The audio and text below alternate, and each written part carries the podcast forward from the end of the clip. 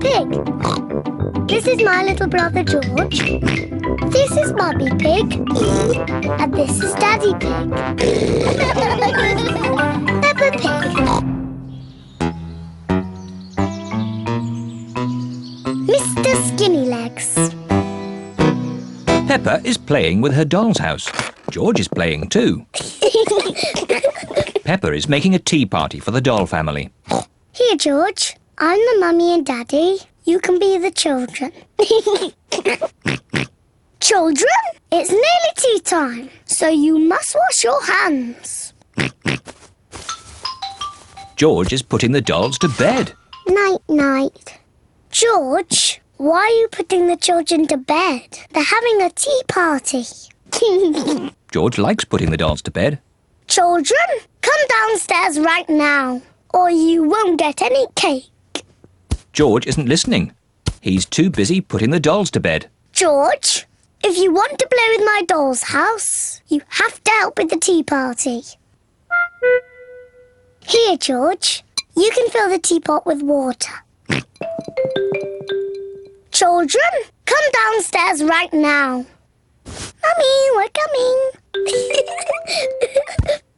George is going to fill the teapot with water.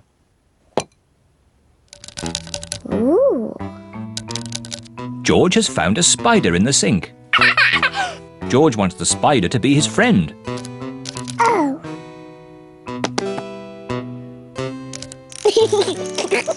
George likes the spider. The spider likes George. Peppa loves playing tea parties. Where are all the chocolate biscuits, Daddy? We had lots yesterday. Oh, I'm sorry, Mummy. I must have eaten them all. Ho, ho, ho. Naughty Daddy.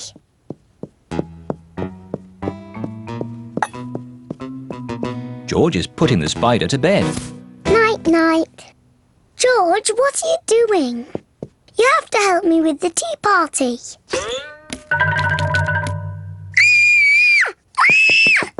Help! Help! Daddy! There's a spider in my bedroom. Oh, oh, don't worry, Peppa. Please, Daddy, take it away. No need to panic.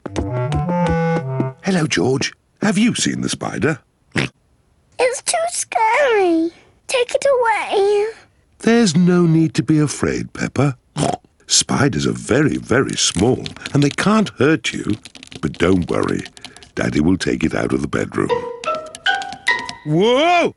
He's quite big, isn't he? Um, I'll just fetch Mummy Pig. Mummy Pig! Hello, Mr. Skinny Legs. Peppa feels a little bit braver. He likes being in my doll's house. Hello, children.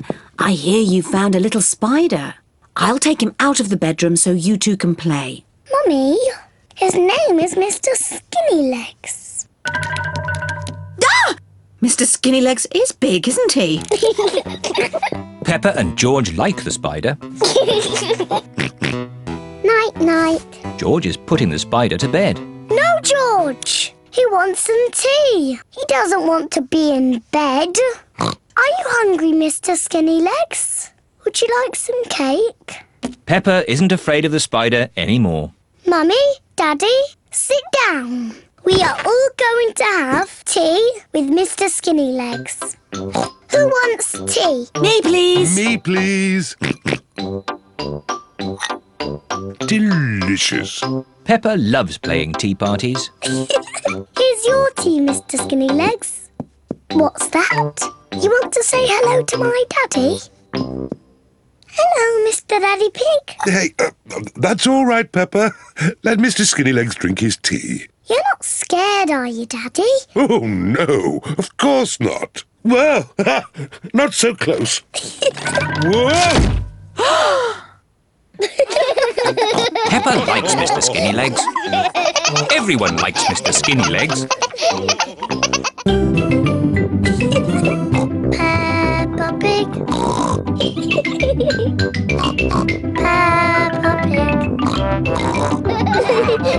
Peppa